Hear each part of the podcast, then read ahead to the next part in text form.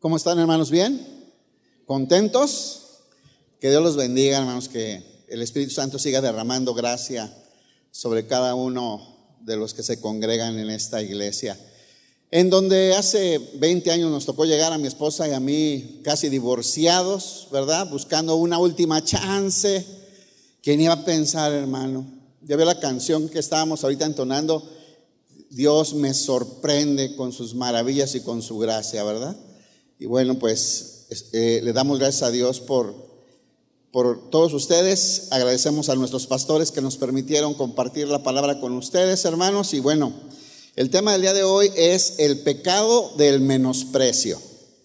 Menospreciar es un pecado terrible, hermanos. Con consecuencias terribles, que provoca cosas horribles. Y el día de hoy nos vamos a meter un poquito a la palabra de Dios, a estudiar este pecado tan destructivo, tan dañino, y que muchas veces, hermanos, como hoy lo vamos a ver y les voy a compartir, lo pasamos como desapercibido, como que no nos damos cuenta, como que se nos hace fácil criticar, señalar, ver de menos a algún hermano, alguna hermana, algún ministerio, incluso en la familia, en el trabajo, y como que no estamos tan conscientes del terrible pecado que es y de las consecuencias que hay en la vida de quien es menospreciado y las consecuencias que hay en el que menosprecia, porque es un pecado terrible delante de Dios, hermanos. Que es un tema muy interesante, el pecado del menosprecio. ¿Qué es, hermano? Tener en poco, considerar a alguien sin valor. ¿Alguien ha sido menospreciado alguna vez? ¿Sí o no? Ahora, ¿alguien ha menospreciado a otro alguna vez? ¿Usted ha menospreciado a alguien alguna vez? ¿Verdad que sí? ¿Verdad que sí lo podemos reconocer? Bueno, eso es, dice, considerar a alguien sin valor, despreciar, menospreciar, subestimar, considerar menos. ¿Cuál es el objetivo de esta actitud terrible, hermanos? Que ahorita veremos que es pecado. Bueno, el objetivo es lastimar. Ponga atención, ¿eh? Cuando menospreciamos a alguien estamos lastimándolo, estamos buscando lastimar, descalificar, burlarnos, deshonrar, ridiculizar a una persona. Y como vamos a ver el día de hoy, puede ser una persona de nuestra misma familia, alguien muy cercano a quien estamos dañando. Puede ser algún hermano de la iglesia, puede ser alguien, algún vecino, alguien del trabajo. Hay tantas maneras de menospreciar. Y sabe una cosa, hermano, no solamente estamos haciendo daño, sino que nos estamos metiendo en bronca contra el Señor. El menosprecio es contrario al Evangelio, hermanos, porque fuimos llamados a amar, a servir y a dar nuestra vida en favor de otros, ¿cierto? ¿No es lo que hizo nuestro Señor Jesús?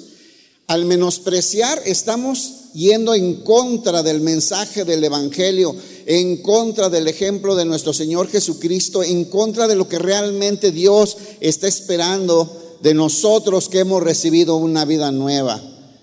Y se nos hace muy fácil a veces expresarnos, señalar, burlarnos, despreciar, ver a algún hermano con desdén y sabe una cosa, hermano, estamos lastimando y estamos acarreando consecuencias para nosotros delante del Señor. Descalifica, deshonra, ridiculiza. Este mirar con desdén a alguna persona, hermano, afecta tanto el autoestima y, y la manera que una persona se ve a sí mismo que lo puede llegar a truncar, a marcar podemos llegar a ser piedra de tropiezo por alguna expresión, algún descalificativo. Y muchas veces se nos hace sencillo, pero estamos destruyendo a la gente. Hoy se conoce el menosprecio de manera más moderna como bullying. ¿Han escuchado el bullying?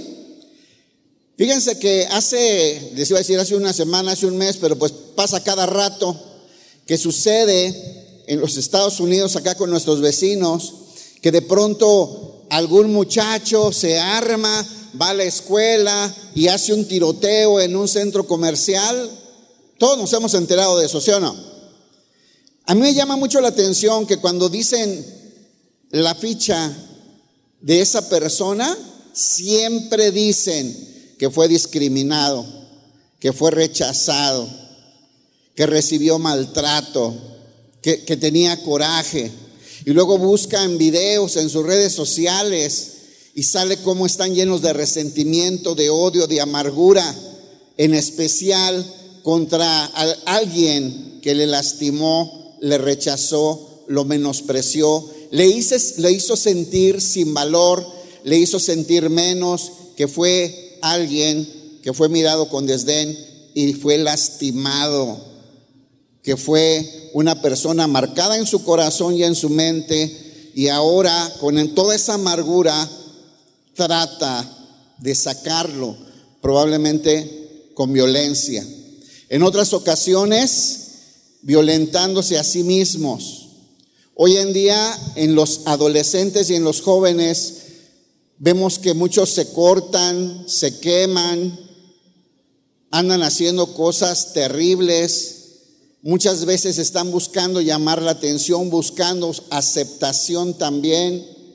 Los retos entre los jóvenes para demostrar que eres valiente, que tú sí puedes, que puedes hacer cosas, tienen que ver muchas veces con esa falta de aceptación por la gente que debería amarlos, por la gente que debería entregarles amor y comprensión.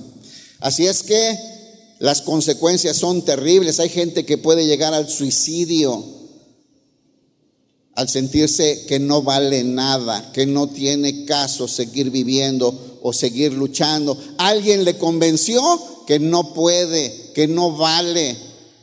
Alguien con su menosprecio marcó su corazón. Es terrible, hermano, lo que produce el menosprecio. Desánimo, frustración, amargura. El bullying es pecado, hermanos. Vaya por favor a la Biblia. Que sea el Señor, que sea la palabra de Dios quien, nos hable, que toque nuestro corazón, nuestra mente, que llegue la palabra de Dios por medio del Espíritu hasta lo profundo de nuestro corazón, ahí donde pueden surgir los cambios verdaderos en los hijos de Dios. ¿Me acompaña a orar? Padre, en el nombre de Jesús, te damos gracias, Señor, por esta tarde hermosa. Gracias, Señor, por este lugar donde podemos venir con libertad a alabarte, a adorarte, a bendecirte, a escuchar tu palabra. Gracias por tu palabra que es espíritu y que es vida. Gracias, Señor, por la cruz de tu Hijo en la que fuimos trasladados de las tinieblas a tu luz admirable. Gracias Señor por tu presencia. Gracias Padre por hablarnos en esta tarde. Venimos necesitados de ti, de tu instrucción, de tu enseñanza. Aquí estamos delante de ti. Háblanos Padre. Te lo suplicamos en el nombre glorioso de tu Hijo Jesucristo. Amén. Vaya por favor a la Biblia. Proverbios 14, 21. Proverbios 14, 21. ¿Ya lo tienen, hermanos? ¿Ya están ahí? Se me olvida que aquí bien rápido les ponen todo. ¿ah? Proverbios 14, 21 dice, peca, peca el que menosprecia a su prójimo. ¿Lo está leyendo? Hermano, no es cualquier cosa, estás pecando contra tu prójimo y estás pecando contra Dios. Nos estamos metiendo en broncas contra el Señor. Peca el que menosprecia a su prójimo. Mas el que tiene misericordia de los pobres es bienaventurado. Los pobres hermanos pueden ser de mucha manera, no solamente pobres económicamente, puede haber pobres de falta de afecto, de falta de reconocimiento, de falta de amor, de falta de amistad, de, no tomarlos en cuenta. Hermanos, dice la palabra que peca el que ve a sus hermanos para abajo, que los mira con desdén, que les hace sentir que valen menos, que valen poco, que no son importantes. Estamos pecando si caemos en este tipo de actitudes feas, terribles. Dice En otra versión, el mismo versículo, Proverbios 14, 21. Denigrar al prójimo es pecado. Benditos los que ayudan a los pobres. Esta palabra aquí dice benditos. Recuerde que bienaventurado significa bendecidos, dichosos, ¿verdad? Muy bien por estos que ayudan a los pobres, a los necesitados, a los que tienen necesidad, hermanos. Entonces, ¿usted quiere ser bienaventurado, hermano?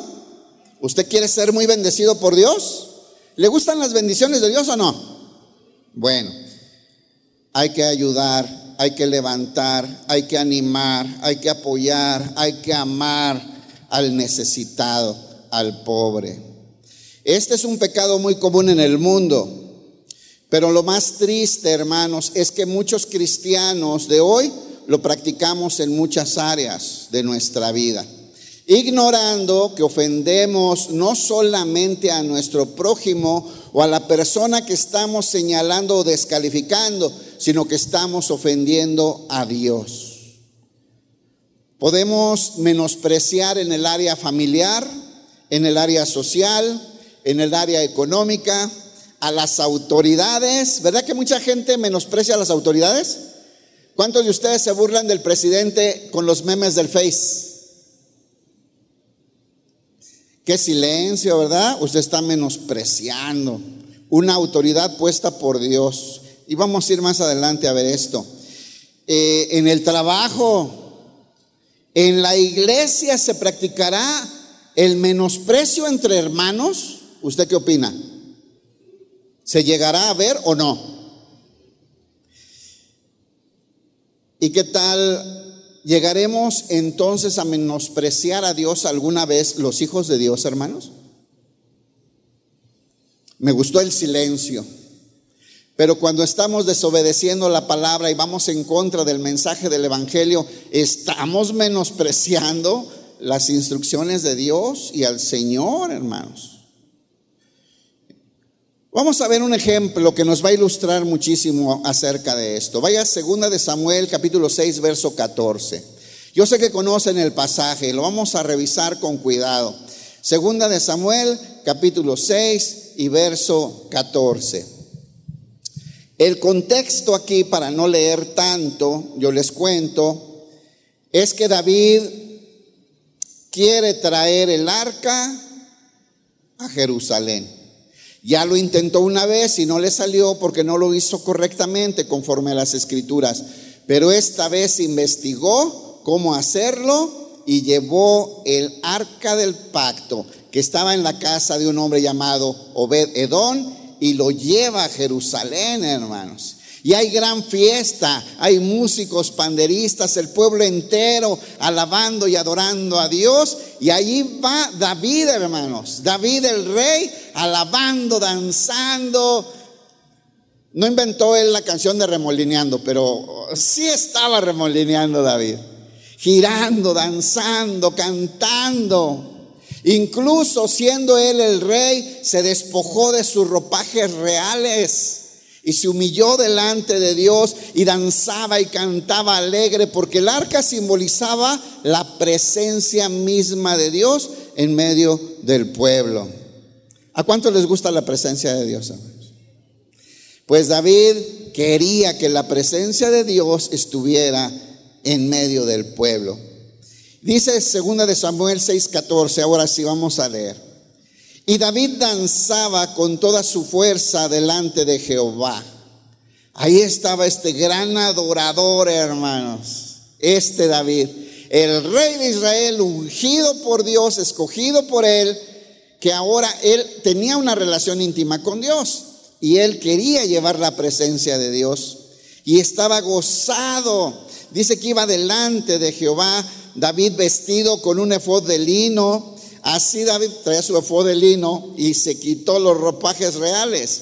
Así David y toda la casa de Israel conducían el arca de Jehová con júbilo al sonido de la trompeta. Este es David, hermano. ¿A quién le gusta gozarse en la presencia del Señor? David, David danzaba en la presencia del Señor. ¿Se la sabe o no? No es que acá somos más tranquilos. Yo soy bien pentecostal, perdóneme. Ay, el pueblo se regocijaba, dice, es que está aquí en la Biblia. Entonces era fiesta para Dios, hermano. Dice, así David y toda la, verso 15, así David y toda la casa de Israel conducían el arca de Jehová con júbilo y sonido de trompeta. Ahora vea el verso 16. Cheque el menosprecio, hermano. Aquí viene un ejemplo claro de lo que es el menosprecio. Nada más que esta mujer trata de menospreciar a David, que tiene mucha experiencia en menosprecio. ¿eh? David fue menospreciado toda la vida, hermanos. Terriblemente. Pero tenía ciertas cualidades que le hacían mantener un corazón limpio. Tenía una comunión íntima con Dios, sabía que era amado por Él, era un adorador, se gozaba en la presencia de Dios y más cosas. Dice, verso 20, de Samuel 16, perdón. Cuando el arca de Jehová llegó a la ciudad de David, Jerusalén, aconteció que Mical, hija de Saúl, miró desde una ventana y vio al rey David que saltaba y danzaba delante de Jehová y le menospreció en su corazón. Qué feo, ¿no? ¿Y sabe por qué es más feo todavía? Porque es su esposo. ¿Y sabe por qué es más feo todavía? Porque es el rey. ¿Y sabe por qué es más feo todavía? Porque lo que está haciendo es trayendo la presencia de Dios al pueblo. ¿Y sabe por qué es más feo todavía? Por esto que sigue acá. Segunda de Samuel 6:20, verso 20. Dice, volvió luego David ¿Qué hizo David después? Termina la fiesta, incluso reparten comida, termina el festejo, por fin llegó el, arca a Jerusalén y él se queda en el festejo con todo el pueblo, ¿verdad? Celebrando que la presencia de Dios había llegado a Jerusalén. Llegó en el verso 20, dice, volvió luego David para bendecir su casa. Le faltaba llegar esa bendición a su casa. Y saliendo Mical a recibir a David, dijo, ponga mucha atención, espero que no se parezcan palabras que dice Mical y actitudes de Mical actitudes y palabras de algún hijo de Dios, de alguna hija de Dios. Sería horrible, ¿no? Dice, saliendo Mical a recibir a David, dijo, cuán honrado ha quedado hoy el rey de Israel, descubriéndose hoy delante de las criadas de sus siervos como se descubre sin decoro un cualquiera. Ahí está mi. Sí, cualquiera se quitó, es el rey, tenía que mantener la dignidad y ver a todos para abajo y caminar así lleno de oro y con su séquito. Pero David se humilló delante de Dios. Ahora vea las expresiones de Mical, ¿eh? descubriéndose hoy delante de las criadas de sus siervos. Pregunta, ¿David estaba danzando para las criadas o para Dios? ¿Sabe cuánta gente a veces señala a las panderistas?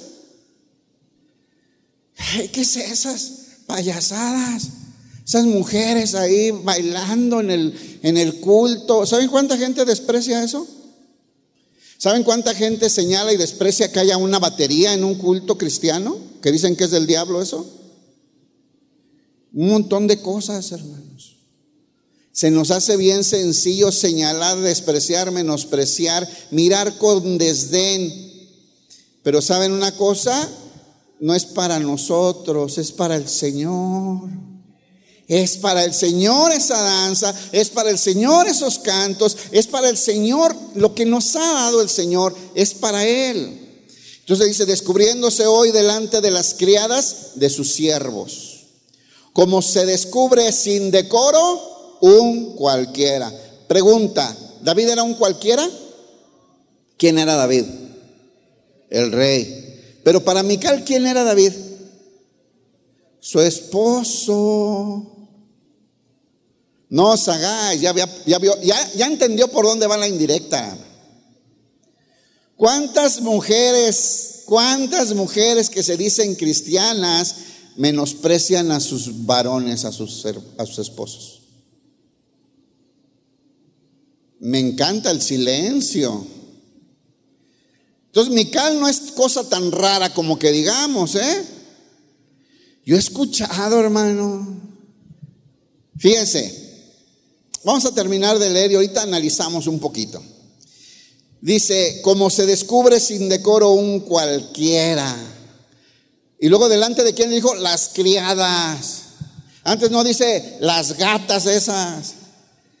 Hermano, la actitud de Mical de soberbia, de orgullo, de prepotencia, de altanería, que es la base del menosprecio. ¿Ok? ¿De dónde surge el menosprecio? De la soberbia, del orgullo, de la autosuficiencia, del sentirte más o mejor que otro. Nada más recuerda, hermanos, que ese orgullo y esa soberbia convirtió al ángel más hermoso y más perfecto que Dios hizo, que puso ahí entre las piedras del lugar santo, lo convirtió en un demonio. El orgullo, la vanidad, la soberbia, hermanos. Así cayó Satanás por orgullo. Y necesitamos tener mucho cuidado que no se nos suba y que no nos sintamos más que otros.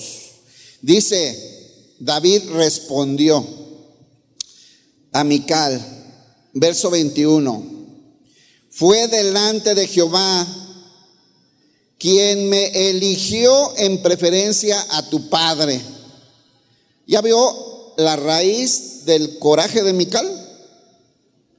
Es que había sido quitado el reino a su papá Saúl y se le había entregado a David y todavía le dolía a esta mujer. La envidia es una raíz también para el menosprecio. Me, llama la atención, ¿quién tiene adolescentes? Levanta su mano en su casa. Las niñas son bien expresivas, ¿no? Entonces está la niña y pasa una niña como de su edad, güerita, esbelta, con el pelo largo, los ojos azules, así, ¿no? Y dice la niña, ay, me caí tan gurta. Y tú ¿qué te hizo? ¿Qué te hizo? No, no sé quién sea, pero ahí se ve que es resangruna. A ver, ¿qué, qué pasó ahí? ¿Cómo se llama eso? Envidia. Envidia, orgullo, prepotencia son las raíces del menosprecio. Y sale el menosprecio con actitudes, con modos, con maneras de mirar, de tratar, de hablar, de muchas maneras, hermano. David le respondió a Mical, fue delante de Jehová quien me eligió en, en preferencia a tu padre y a toda tu casa para constituirme como príncipe sobre el pueblo de Jehová, sobre Israel. Por tanto, para que te lo sepas, Mical, danzaré delante de Jehová. ¿Quién dice amén? Hermanos, que no nos detenga el menosprecio. ¿Cuántos quieren servir al Señor? No permitas que nadie te menosprecie. Sirve al Señor. Hazlo para Él. Entrega tu vida al Señor, hermano. Dice, así que danzaré delante de Jehová. Verso 22. Y aún me haré más vil, me voy a humillar más esta vez y seré bajo a tus ojos. Ponga atención. David era bajo a los ojos de Mical. Pero vean cómo el pueblo estaba levantando a David y le reconocían como un rey verdadero y un verdadero adorador. Y vaya hermanos que a Dios le gustaba la actitud de David. El Señor decía que David era un hombre conforme a su corazón. Qué bendición, ¿no? Y este, ¿qué significa? Un hombre conforme a mi corazón. Un hombre que se amolda a lo que yo pienso. Un hombre que trata de amoldarse y adaptar su vida, que se conforma, que toma la forma de lo que yo quiero. se adapta a lo que yo quiero, se va a esforzar por hacer lo que yo quiero. Este era David, hermanos. Y luego dice, seré bajo a tus ojos, pero seré honrado delante de las criadas de quienes has hablado. Mire el verso 23, hermano. Hay consecuencias al que tiene un corazón con esta amargura, con esta envidia, con esta manera de despreciar. Dice, y Mical, hija de Saúl, nunca tuvo hijos hasta el día de su muerte. Hermanos, eso que se nos hace fácil de menospreciar, de mirar con desdén, de ver cosas con poco valor, de criticar, puede causar esterilidad en nuestra vida. De forma espiritual nos va haciendo duros, nos va haciendo criticones, nos comienza a endurecer de manera que a veces ya escogemos lo que nos gusta y lo que no nos gusta de la Biblia y lo que nos gusta y lo que no y lo que nos parece y lo que no y puede podemos llegar a tener una esterilidad a la hora de adorar, a la hora de obedecer, a la hora de recibir las bendiciones, a la hora de necesitar obrar con fe, ya no creemos, ya estamos secos y ¿sabe cuál es la raíz? El menosprecio una actitud de menospreciar al prójimo. Ahora sí, vamos a recorrer qué onda con Mical, ¿no? ¿A quién menospreció Mical? Esta le pegó a todo, ¿eh? Mical, les decía yo hace rato, podemos menospreciar, déjame regreso, familiar, social, económica, a las autoridades en el trabajo, en la iglesia y a Dios. Le pegó a todo Mical, hermano. O sea, completo, familiar. ¿Era su familia o no, David? Ahora, ¿era su autoridad David o no? Ahora, las criadas eran parte del pueblo a la que ella como la esposa del rey tenía que cuidar y levantar. Así que socialmente estaba despreciando al pueblo de David. La iglesia, pues era la congregación la que estaba danzando y ofreciendo adoración y ella señalando y despreciando con desdén. ¿Y dónde estaba Mical, hermanos? ¿Adorando? Desde la ventana, así desde lejos. ¿Cuánta gente nada más mira desde lejos la iglesia para puro criticar, hermanos? No ayuda en nada. Hay un montón de cosas que hacer en la iglesia y no participas, no ayudas, no sirves, nada más te la pasas criticando. Ay, hace mucho aire, ay, hace mucho calor, pintaron bien feo, ay, esos, esas luces tan malas. Los sugieres, son bien groseros. Yo me quería sentar allá y me dijeron que del otro lado. Pero a la hora de solucionar, de participar, no, no servimos, no participamos. De lejos por la ventana y muchas veces tristemente con menosprecio. Tristemente. ¿Le pasa que a veces le da flojera de venir a la iglesia, hermano? Y no viene. ¿Cómo se llama eso? ¿Cómo se llama eso? ¿Ganas de pozole? menosprecio. Está poniendo otras cosas por encima del mandamiento de Dios de no dejes de congregarte, no dejes de congregarte. ¿Sabe cuánta gente trabaja para que un servicio así se lleve a cabo, hermano? ¿Cuánta gente está detrás? ¿Cuántas horas de ensayo del grupo de alabanza? ¿Cuánta gente? ¿Cuántos cables? ¿Cuánta gente andará abajo de la plataforma conectando cables y haciendo cosas y las sillas, la limpieza? Tanta cosa que hay que organizar. ¿Cuántos maestros se están preparando para atender a los niños? ¿Cuánta gente para los adolescentes, los jóvenes, las panderistas? Tanta cosa que hay que hacer. Y no, vengo a veces si puedo, si no hay fiesta, si no hubo baby shower voy. Y aparte de estar nomás de lejitos por la ventana, no falta que critico. Qué terrible es eso. Qué terrible es eso. Entonces, criticamos la iglesia. Y a veces cuando, pongan atención, cuando miramos a alguien que es levantado por Dios, ¿no? En la alabanza o a predicar o a dar clases a los niños o lo mandan de misionero y tú dices, ¿por qué a él? ¿Por qué lo escogieron a él? Yo predicaba más padre, yo cantaba más bonito, yo soy más guapo. ¿Sabes qué estás haciendo? Menospreciando pero a Dios, porque fue Dios quien escogió a esa persona, hermano.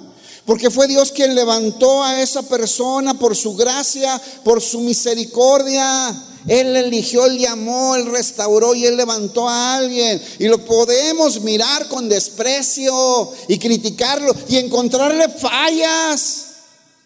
Y estamos pecando contra Dios, hermanos. Y por eso muchas veces hay áreas estériles, secas. Mire, esta palabra esterilidad está rara, que digamos que no hay fruto en la vida del cristiano. Más fácil entenderlo, es el lenguaje más nuestro.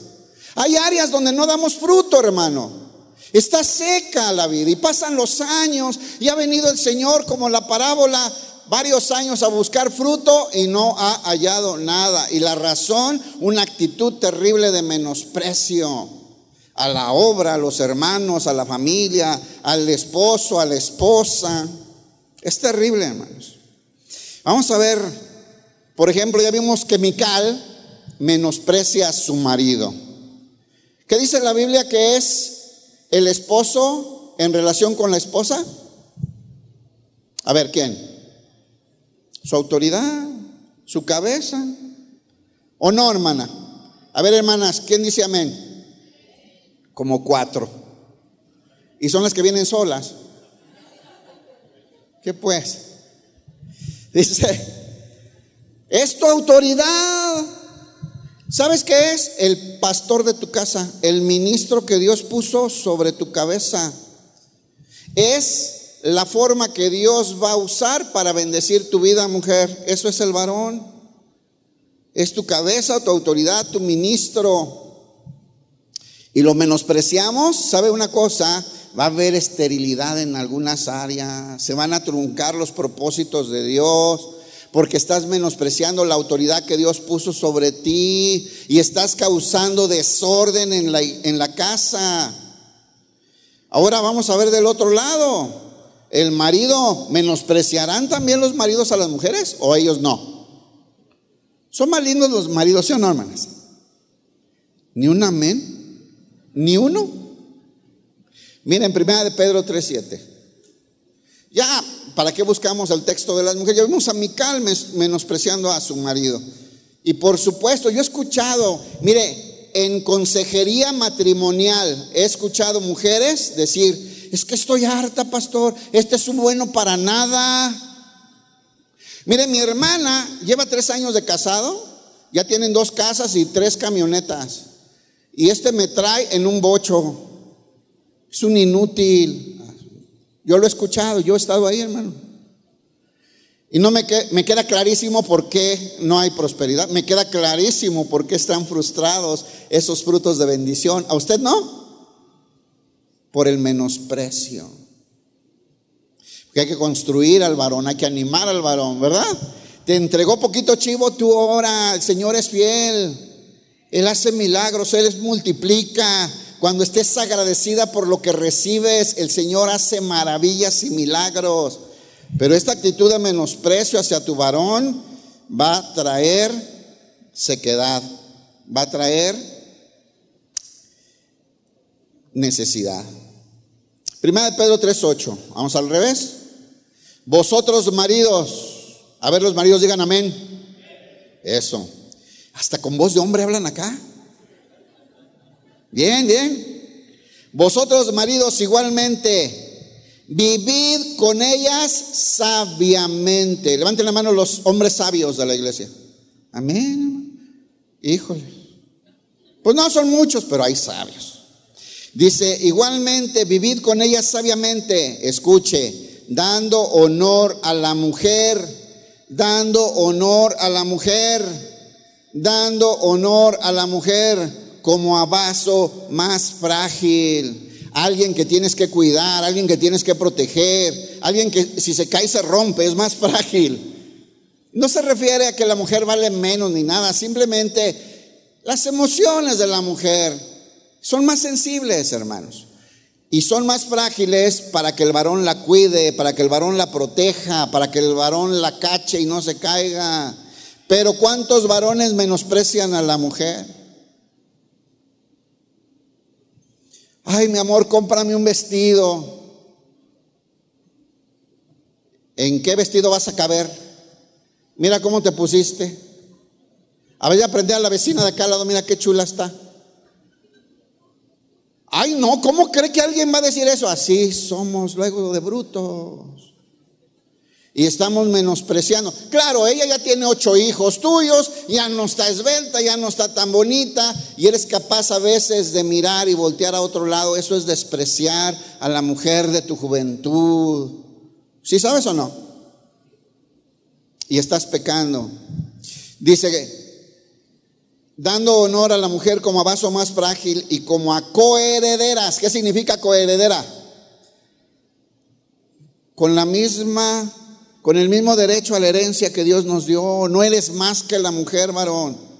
Por orden te puso Dios a dirigir, pero no vales más que ella. Estás equivocado. Es más, tú tienes la responsabilidad de cuidarla, de protegerla, de dirigirla. Uy, apenas estoy en la introducción, ya se acabó el tiempo. Ya lo, voy a apurar. Dice, fíjense, para que vuestras oraciones, ellas son coherederas de la vida, de la gracia de la vida, para que vuestras oraciones no tengan estorbo. A ver, ¿ya vieron que Mical tuvo consecuencias? Aquel varón también, ¿eh? ¿Por qué no me contestas, Señor? Si estoy orando a ti, Padre, te he pedido, te he suplicado, porque maltratas a tu esposa. No te voy a escuchar hasta que te arrepientas y cambies eso. Yo no escribí, aquí dice, miren, para que vuestras oraciones no tengan qué? Estorbo. Varón, algo está estorbando en tu relación con Dios. Y puede ser que maltratas, que menosprecias, que haces sentir menos a tu esposa, que te enseñoreas de ella y le avientas el sobre. Y cuando te dice algo, mira, aquí mando yo, ¿quién te mantiene? Y la estás lastimando, la estás menospreciando. Algo que a veces se nos pasa es que esa mujer es una hija de Dios. Y su papá se va a enojar. Se nos olvida. Ahí viene el papá como poderoso gigante. ¿Qué, le dijiste a mi hija? Aguas, hermanos. Aguas, hermanos. Vamos a ver unos textos bíblicos. Lucas 18, 9. Es el Señor Jesús hablándonos de este tema, mostrándonos cómo lo ve Él. El fariseo y el recaudador de impuestos. Pero la razón de esta parábola es enseñar esto. Mire, Lucas 18, 9. ¿Ya lo tienen? Dice así, a unos que confiaban en sí mismos como justos, ya ve, le digo, el, el, autosuficiencia, el soy bueno, yo soy mejor, ah, qué buen cristiano soy, hasta toco en la alabanza, ¿no? Qué chulo delante de Dios. Mire, a unos que confiaban en sí mismos como justos y menospreciaban a los otros, dijo, Jesús esta parábola. Verso 10, dos hombres subieron al templo a orar. Dos hombres subieron a orar. Uno era fariseo y el otro publicano. Ustedes ya saben, el fariseo es el, eh, fariseo significa que no se junta con la chus, que, se, él se aparta para no contaminarse. De nada se querían contaminar. Son los yo aparte. Yo córtala, no me llevo contigo porque soy muy limpio delante de Dios. Y el publicano, hermano, el publicano era el hombre más despreciado en Israel. Trabajaban cobrando impuestos a favor de Roma, le cobraban a los israelitas. Eran odiadísimos los publicanos. Los odiaban, los menospreciaban, nadie les hablaba, terrible situación de ellos. Entonces ahí están los dos orando.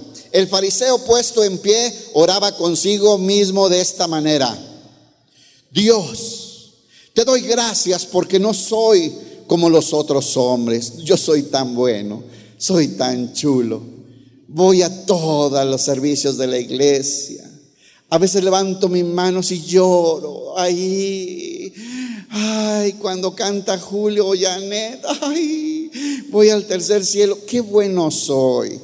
Y además, dice, yo no soy como los otros hombres, ladrones injustos, adúlteros, ni aún como este. O sea, fíjese, menos como este publicano. Este es el peor. Ya saben el publicano que es, menospreciadísimo. ¿eh? Pero miren cómo ayunaba, cómo oraba, perdón, el publicano. Ah, todavía no, todavía no. Decía todavía el fariseo, ayuno dos veces a la semana, doy diezmos de todo lo que gano. Bueno, aunque sea daba diezmos, no que otros. No, no es cierto. Pero presumía de eso. Es bueno diezmar y ofrendar, ¿sí o no, hermano?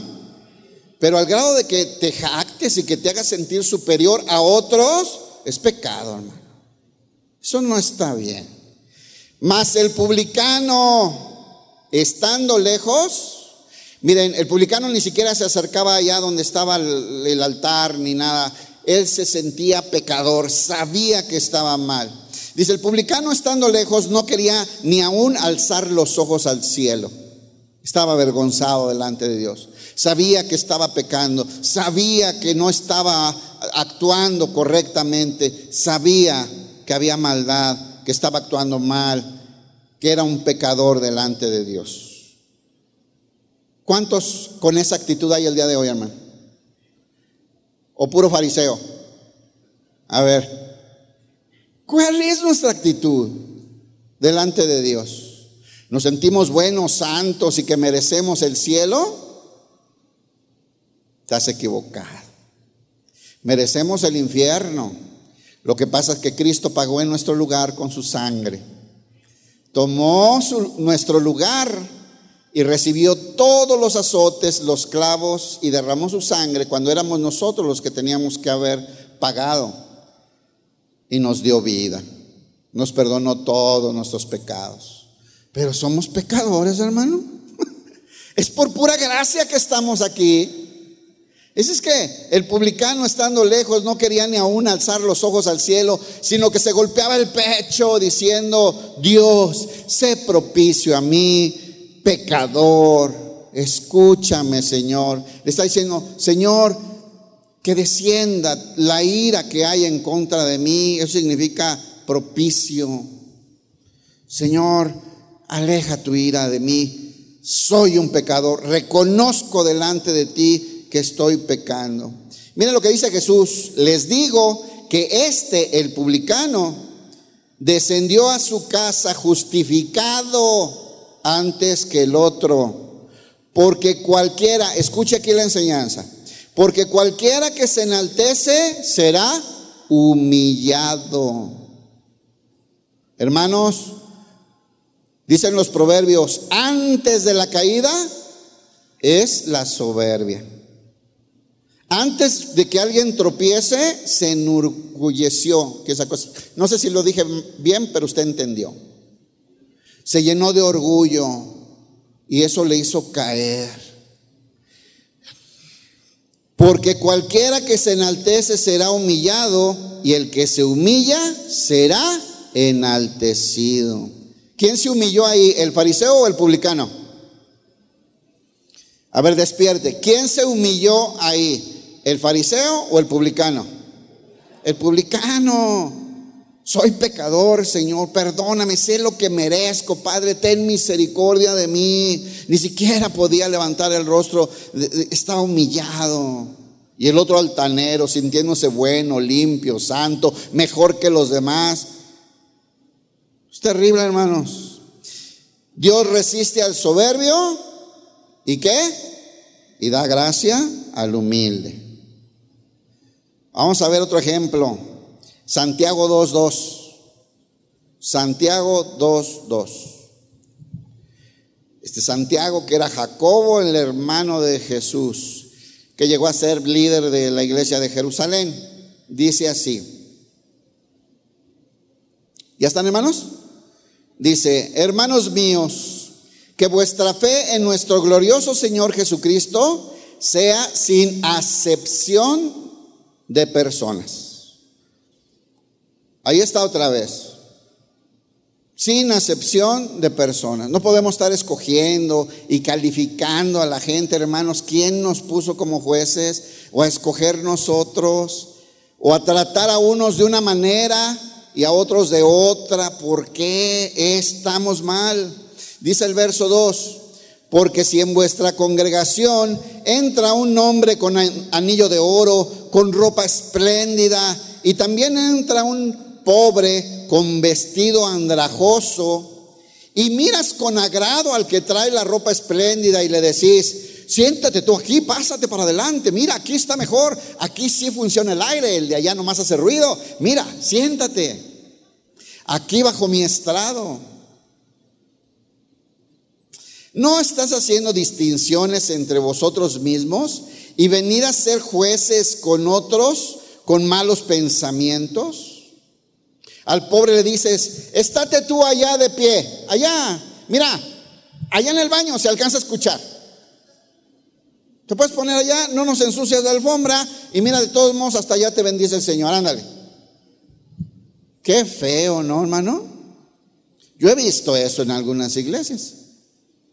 Una distinción, hasta le hacen caravana, Señor diputado, bienvenido, siéntese por acá. Yo lo vi en persona. Qué terrible, hermanos, qué horrible es eso. Y menospreciamos a los que traen ropas humildes, que vemos que no traen recursos. Eso es pecado, hermanos. Dice, si miráis con agrado al que trae la ropa espléndida, le dice, siéntate aquí en buen lugar, y le dices al pobre, estate tú allí de pie, o siéntate aquí abajo de mi estrado, ¿No estás haciendo distinción entre vosotros mismos y venís a ser jueces con malos pensamientos? Verso 5, hermanos míos, amados, oíd. ¿No ha elegido Dios a los pobres de este mundo? A ver, yo les pregunto, ¿no ha elegido Dios a los pobres de este mundo? ¿A los necesitados? ¿A los que carecen? ¿Verdad que los ama Dios? ¿Entiendes que te estás metiendo con broncas con Dios cuando los lastimas a ellos? Cuando los desprecias y los menosprecias y les haces sentir mal? Dice, pues vosotros habéis afrentado al pobre. A este pobre por el cual Cristo en la cruz dio su sangre para darle una nueva vida y hacerlo rico en el cielo, hermanos, resulta que es al que tú desprecias y lastimas, hermano, nos estamos metiendo en broncas con el Señor. Que no se nos haga fácil.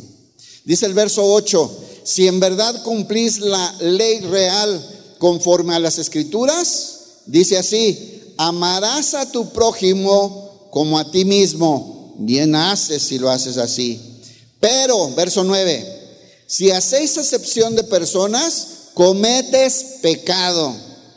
¿Qué es el verlos con diferencia a la gente y tratarlos con distinción porque uno se ve más educado, fue a la escuela, trae dinero, llegó en el Audi y el otro viene corriendo desde el tren ligero y tú los tratas diferente? Estás pecando, hermano. Es pecado delante de Dios. Dice, cometéis pecado y quedáis convictos por la ley como transgresores. No es un juego. Tengamos más cuidado, hermano. Mateo 18:10. Nuevamente es Jesús hablando aquí. Mateo 18:10. Vamos a encontrar estas enseñanzas para evitar estas prácticas y estas actitudes en toda la Biblia, hermanos. Se los digo, es contrario al mensaje de Dios, es contrario al Evangelio.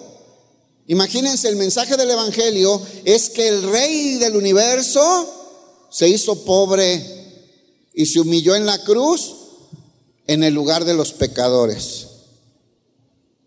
¿En qué se parecen esas actitudes de nosotros cuando estamos despreciando a los demás?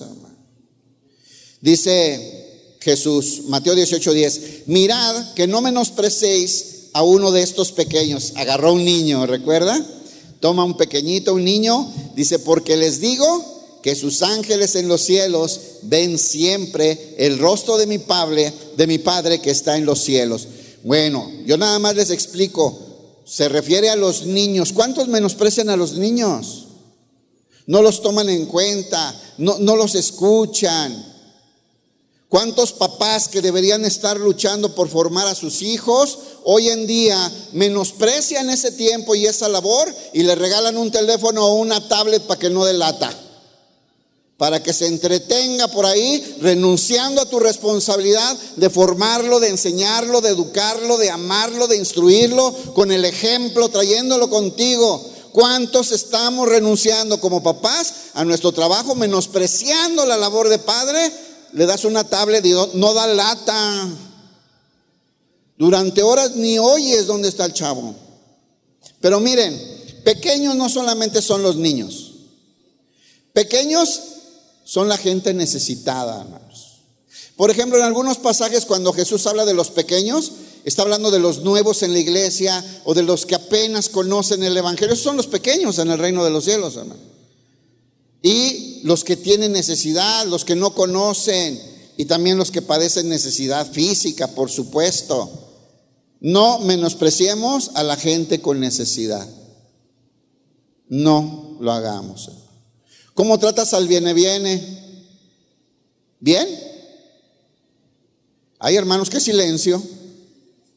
¿Cómo tratas al viene viene? Y sacas tus 10 pesos y le das, ¿verdad que sí, hermano? Como cuatro sí le dan. Hermanos, es la gente necesitada. Es la gente en donde tenemos que practicar el cristianismo. Llevad unos las cargas de los otros. Hacerle más fácil la vida a otro. Eso es ser benigno, ¿no? Dice, porque les digo que sus ángeles en los cielos ven siempre el rostro de mi Padre que está en los cielos. Ahí llegan sus súplicas. En Mateo 19, 14, no lo busque, dice, dejad a los niños venir a mí y no se lo impidáis, porque de los tales es el reino de los cielos. Cuidado, le estés estorbando a alguien necesitado de Dios, que tú por tu menosprecio evites que él se acerque a Dios, porque lo trataste mal. Han escuchado gente que dice, no quiero saber nada del cristianismo ni de la iglesia. Me trataron horrible, me lastimaron. ¿Sí o no, hermano? Son estos pequeñitos y les hemos estorbado para acercarse a Jesús con nuestro menosprecio y nuestras actitudes feas, terribles. Romanos 14.2. Hay mucho, mucho. Aquí nos vamos a meter a la iglesia, donde debería de ser un lugar de los cristianos, donde nos amamos, nos cuidamos, nos protegemos, nos ayudamos a crecer unos a otros, ¿verdad? Pues resulta que a veces no es así. Romanos 14, 2. Nuevamente, fíjense, recibid al débil en la fe. ¿Quién es el débil en la fe, hermanos? Aquellos que todavía no tienen un pleno conocimiento de la gracia de Dios.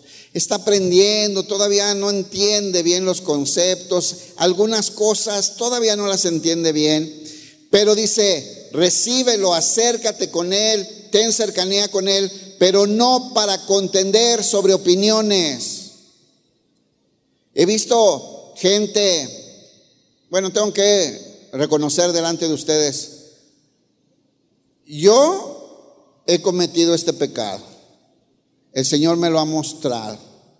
Cuando a veces tú que sabes más, que tuviste la oportunidad de estar en una iglesia como esta, de sana doctrina, te burlas o criticas gente que no conoce la verdad de las escrituras y a veces te burlas, los menosprecias, los alejas o estás contendiendo con él para burlarte o ridiculizarlo. Estamos pecando, hermanos. Fíjense el verso 2, Romanos 14, 2. Porque uno cree que se ha de comer de todo otro que es débil come legumbres, ¿no? Como estos días cuando todos aquellos que no conocen muy bien de Dios dicen que no pueden comer carne porque es como si le mordieran una pierna a Jesús. ¿Conocen gente así? Sí. ¿Qué dice aquí que son débiles en la fe? No tienen un entendimiento claro de lo que realmente es el cristianismo. y nos burlamos, los despreciamos, hacemos chistes de ellos, los mandamos en el Face y lo compartimos y ponemos ja, ja, ja, ja. Hermano, estamos despreciando a esa gente. Si puedes, enséñale, instruyele, pero no podemos estar menospreciando a la gente y burlándonos por eso. Una vez vi un cristiano, aquí por la colonia Polanco hace muchos años, que pasaron otros de otra iglesia, iban unas muchachas con su velo y su faldota, ¿verdad? Y, ustedes son cristianas, sí, ustedes están en pecado, idólatras, piensan que su falda las hace santas, piensan que su velo, no sé qué, les dijo de cosas, hermano. Yo lo veía de lejos, ¿de qué le importa este? ¿Sí o no, hermano? Si para, para el Señor lo hacen, es lo que dice aquí eh, eh, esta carta. Dice, el que come no menosprecia al que no come. Y el que no come no juzgue al que come, porque Dios le ha recibido. Si en aquella congregación usan velo y remolinean, para Dios lo hacen, hermano. Ahora aquí no usamos velos ni faldotas y, y alabamos así de, para Dios lo hacemos. Cada quien, ¿no? Pero no podemos estar menospreciando o descalificando a otra persona que usted ni sabe cuándo se entregó al Señor y que la sangre de Cristo pagó por sus pecados. ¿Cómo ve? Y nos podemos estar metiendo en broncas con el Señor. Dice el verso 4, ¿tú quién eres que juzgas al criado ajeno? ¿De quién es criado ese, ese cristiano? De Jesús, hermano. mire, uno es apostólico, el otro es pentecostal, el otro es bautista, otro son hijos de Dios, hermano. Y pueden alabar y adorar de manera diferente, pero escuche lo que le voy a decir. Cualquier persona que verdaderamente arrepentido creyó que Cristo el Hijo de Dios con su sangre en la cruz pagó por sus pecados y hay evidencias de un cambio de vida, es un hijo de Dios, hermano. Aunque no le gusten los cantos que a usted, aunque no dance como a usted, hermano, aunque nunca hayan escuchado de Chuy Olivares, ahí no viene la salvación. La salvación, arrepentíos y creer en el Evangelio. ¿Quién dice amén? No podemos estar señalando y descalificando, hermanos. No, a mí el Señor me trató muy duro, hermanos, hace unos meses. De ahí surgió este estudio. Porque llegaron iglesias de unos ranchitos pequeñitos allí a la piedad a buscar ayuda. Estuvimos trabajando con ellos un tiempo, pero después yo veía las diferencias y yo comencé a tener una actitud mala. Total que dejamos de apoyarlos. Hace poquito, hace muy poquito el Señor me habló. Estaba yo dando el Evangelio de Marcos y estábamos hablando de ese pasaje donde los discípulos se encontraron a unos que en el nombre de Jesús echaban fuera demonios. ¿Ah? Ahí está. Y dice, pero como no andaban con nosotros, se los prohibimos. ¿Se acuerda de ese texto? Pues yo estaba predicando eso cuando el Señor me dijo, tú eres así.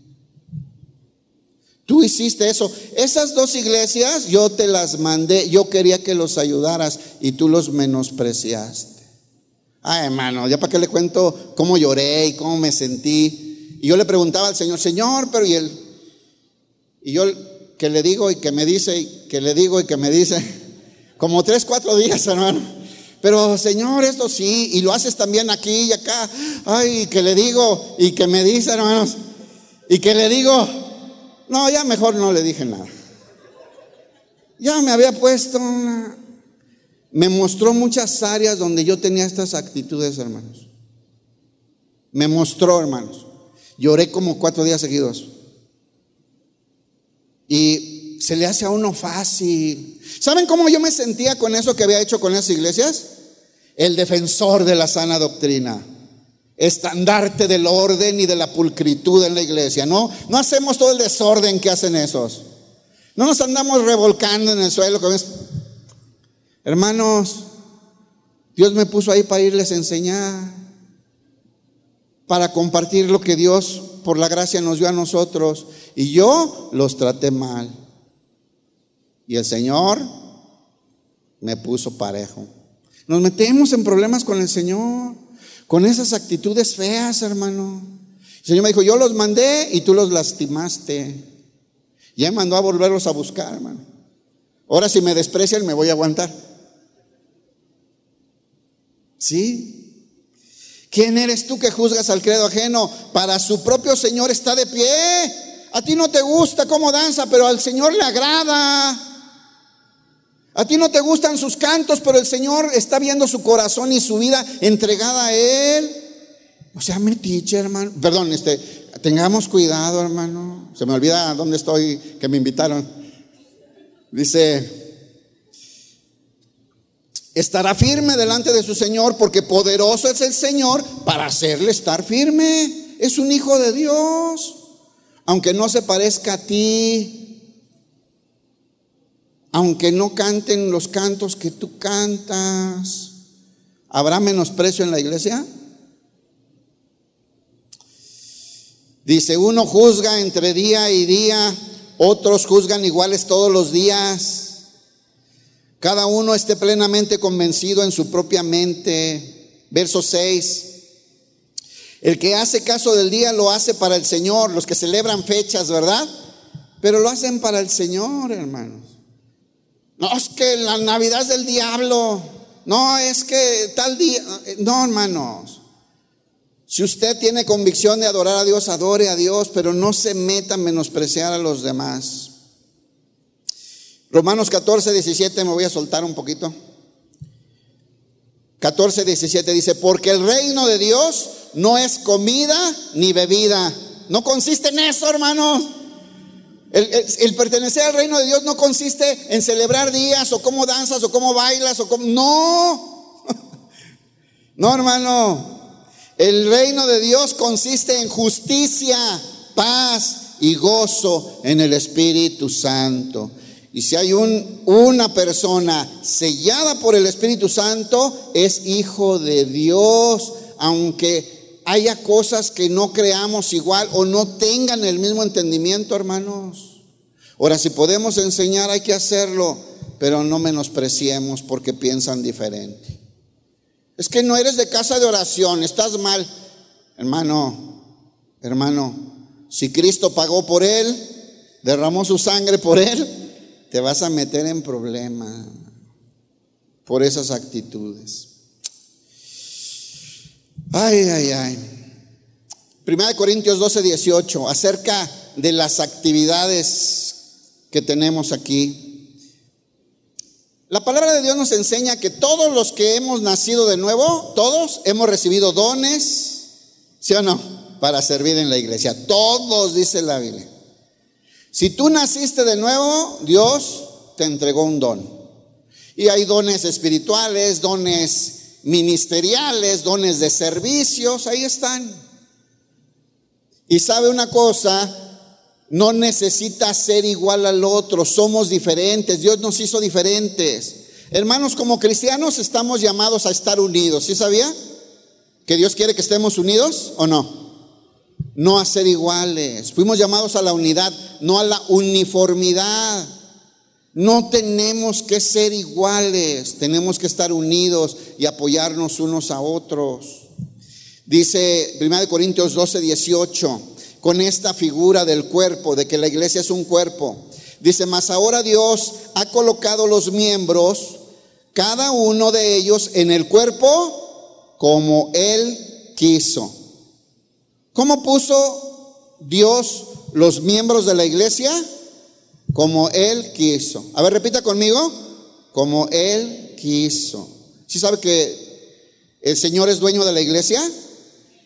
¿Sí sabe que el cristiano fue comprado con la sangre de Cristo y ahora le pertenece a Dios? Dice Pablo a los Corintios, nuestros cuerpos y nuestro espíritu son de Él. Son de Dios, hermano. Y nos va a dar un don y una función como Él quiera, somos de Él. Ahora fíjese, ¿eh? Verso 19, Primera de Corintios 12, 19. Porque si todos fueran un solo miembro, ¿dónde estaría el cuerpo? ¿Se acuerdan que Pablo predicaba? ¿Todos son profetas? No. ¿Todos son apóstoles? No. ¿Todos predican? No. ¿Todos tienen sanidades? No. Somos diferentes. A uno les dio estos talentos de la adoración, a otros los talentos de la predicación, a otros los talentos de la administración. Unos son talentosos para organizar, otros tienen un talento para ir a predicar el Evangelio a las calles, hermano. Otros tienen un talento grandioso para ministrar en las necesidades, alentar a los hermanos, exhortar. Otros tienen ese don de dar misericordia. Cuando saben de alguien que está padeciendo necesidad, no pueden detenerse y van a socorrer con lo que pueden. Porque Dios nos hizo diferentes y derramó dones diferentes y capacidades diferentes. Y no puedes menospreciar al otro. Valemos igual delante de Dios, costamos la misma sangre del Señor Jesús. Dice aquí, fíjese, verso 21, perdón, desde el 20. Pero ahora son muchos los miembros, pero el cuerpo es uno solo. Ni el ojo puede decirle a la mano, no te necesito, ni tampoco la cabeza a los pies, no tengo necesidad de vosotros. Hermanos, todos somos importantes en la iglesia. ¿Es importante un pie? ¿Un ojo? ¿Un oído? Somos diferentes, pero todos somos importantes y debemos de trabajar en equipo. Dejemos el menosprecio, hermanos. Entonces, hacia otras iglesias, otros hermanos, y dentro de la misma iglesia, valoremos la labor que hace el hermano. Mire qué cómodo si hubiese ahí, ah, bien sentadito, también los dos que están roncando ya dormidos. Mire qué a gusto se la están pasando. ¿Sabe por qué? Porque alguien limpió, puso las sillas, las desinfectó, eh, le da mantenimiento a los sal para que esté echándose su sueñito bien a gusto. Alguien trabajó para que esto funcionara, hermano. Usted no llega, pero, pero se sienta a recibir. Pero mucha gente tuvo que trabajar para poder estar aquí hoy, hermano.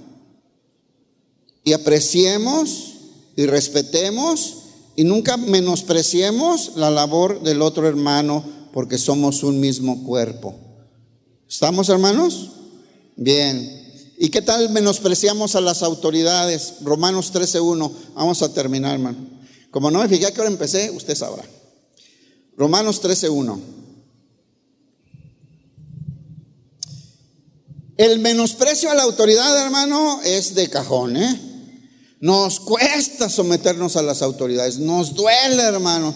Pero si somos hijos de Dios, mire, este pasaje de Romanos 13 en algunas Biblias tiene un subtítulo, que dice deberes cristianos, ¿sí o no? Ahí lo están viendo ustedes. Yo no lo tengo aquí, pero me acuerdo cuando usaba las de papel, ¿verdad? Deberes cristianos. Ahí va. Romanos 13:1. Sométase toda persona a las autoridades superiores. Porque no hay autoridad sino de parte de Dios y las que hay por Dios han sido establecidas. Ponga atención en el 2. De modo que quien se opone a la autoridad, a lo establecido por Dios, resiste.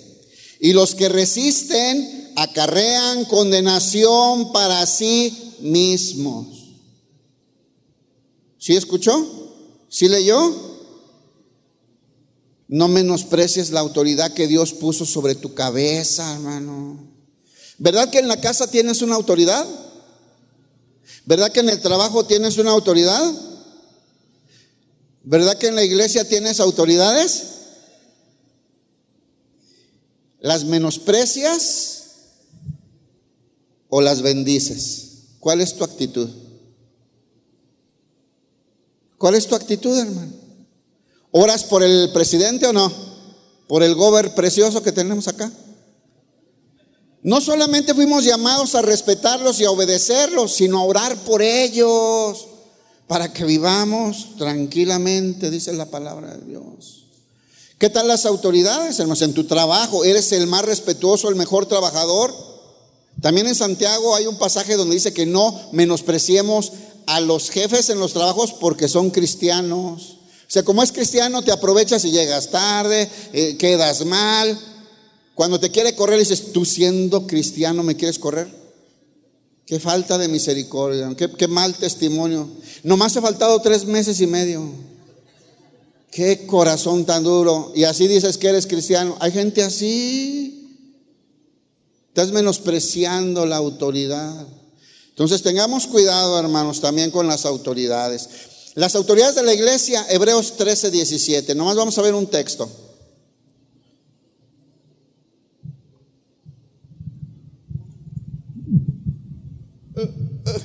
Con razón les duran mucho las agüitas aquí. Bien, dice un texto, Hebreos 13, 17. ¿Ya están hermanos? Obedecer a vuestros pastores. ¿Quién dice amén? Pero dices amén o si obedeces. Uy, ya bajaron los amenes. Acuérdense que se está transmitiendo en vivo, hermanos. Obedeced a vuestros pastores y sujetaos a ellos. ¿Está en la Biblia o no? ¿Cuántos menosprecian la autoridad en la iglesia? En la mañana mi esposa me platicaba, ella compartió y después decía que le hablaron de alguien que quería consejería, que porque ya le habían dado consejería, pero se la dieron mal. Entonces está buscando otro consejo. ¿Sabe cómo se llama eso? Menosprecio. Es estás menospreciando a tu pastor. Estás buscando a otro a ver si él te dice lo que tú quieres que te diga. Menosprecio, hermano. Se siente re feo como ministro ¿eh? también. Hace poquito alguien me platicó, pastor, me encontré a tal persona. Ah, qué bueno, ¿cómo está? ¿Cómo sigue? ¿Dónde va? ¿Dónde se congrega? Ya no vino acá. No, me dijo que por fin encontró un pastor de verdad. Yo digo, ay, gloria a Dios, que le vaya bien. Se siente re feo, hermano. Se, siente feo. ¿Qué, ¿Qué, está ahí? Me menospreció, ¿no? Ya encontré un pastor de verdad, no como ese de la papadota. ¿Cómo que siente uno? bueno, pues ahí está. Dice, obedeced a vuestros pastores, sujetaos a ellos, porque ellos velan por vuestras almas, como quienes han de dar cuentas de ustedes. ¿Sabe que el pastor va a entregar cuentas de cada ovejita? Oiga, ore por ellos, no está fácil, no está sencillo. Dice, para que lo hagan con alegría y no quejándose porque esto no es provechoso. Hermanos, dejemos de hacer esto. Vamos, ¿cómo vamos a solucionar esto, hermanos? ¿Sabe que si continuamos menospreciando y practicando el menosprecio, terminaremos menospreciando a Dios? Ya estamos en contra de su palabra cuando menospreciamos al prójimo que Dios nos manda a amar, ¿o no? a quien nos mandó a servir o no, que nos mandó a obrar en misericordia y nosotros despreciándolo, ya vamos en contra del Señor y en contra del mensaje del Evangelio. Dice Hebreos 12:15.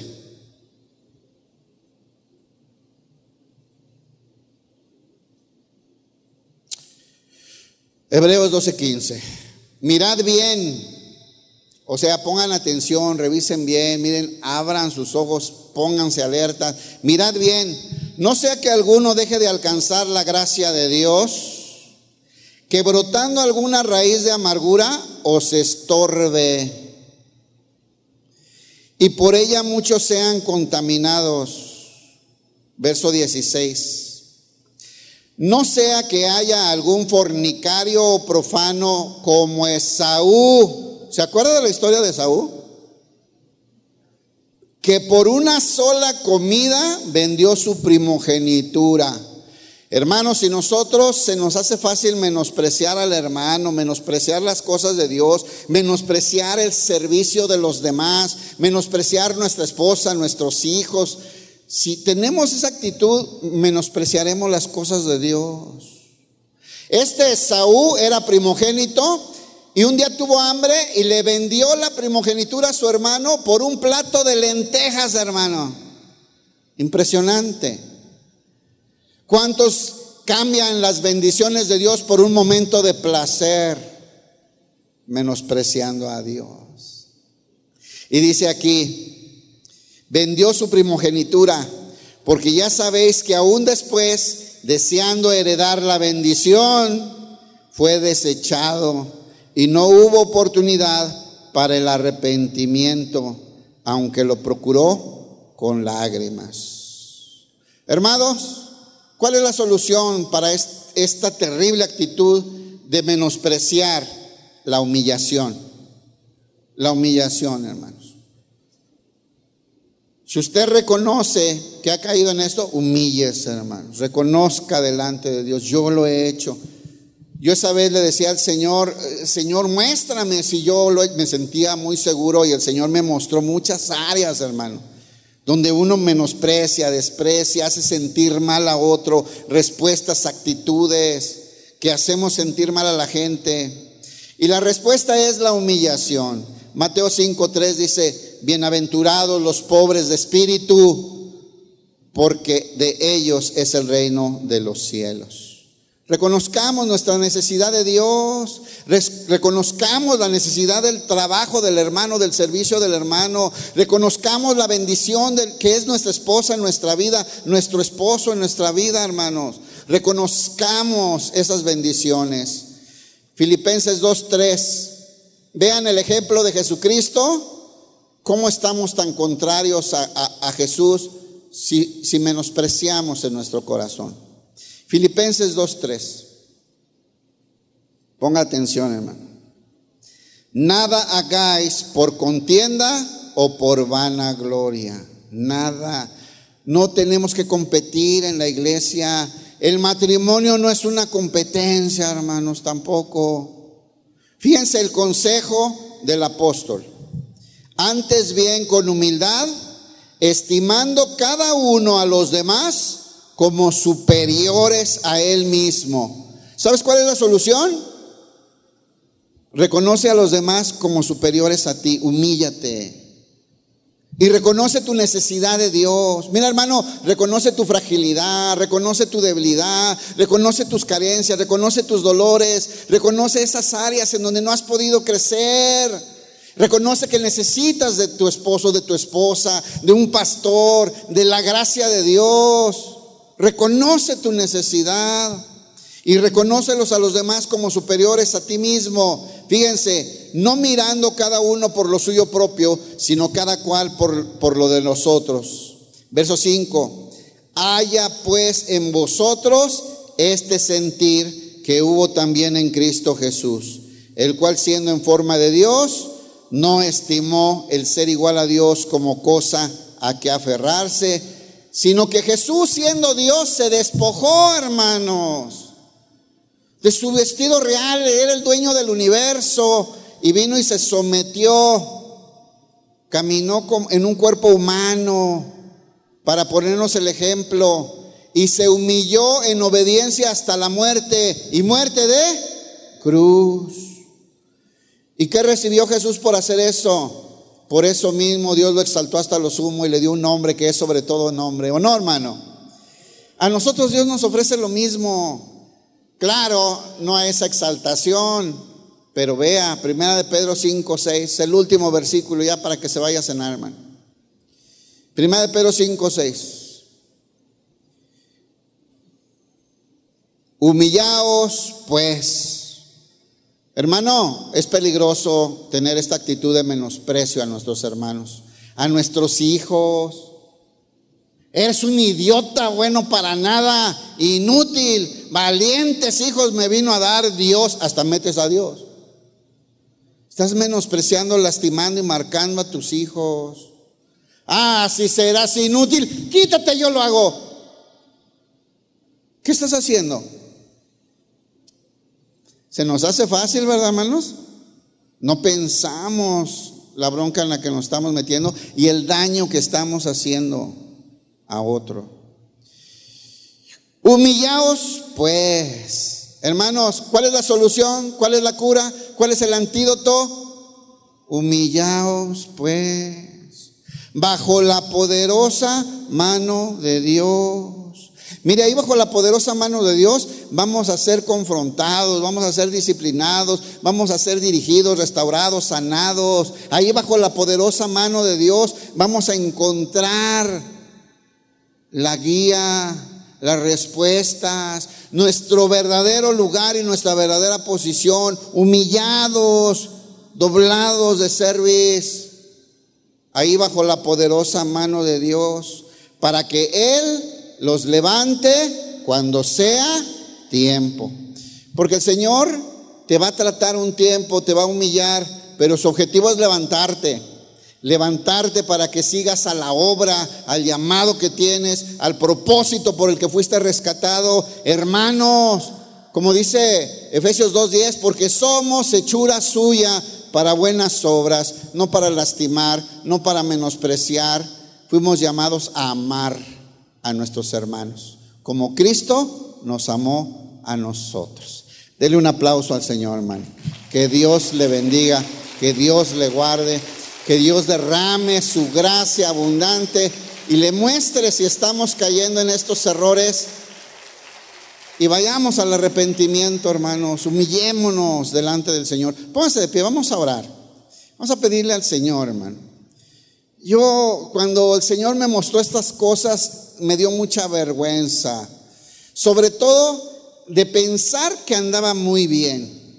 Hasta creía que estaba yo defendiendo la ortodoxia de la doctrina sana, pero hermanos, estaba lastimando a otros que necesitaban ayuda, amor, un poquito de,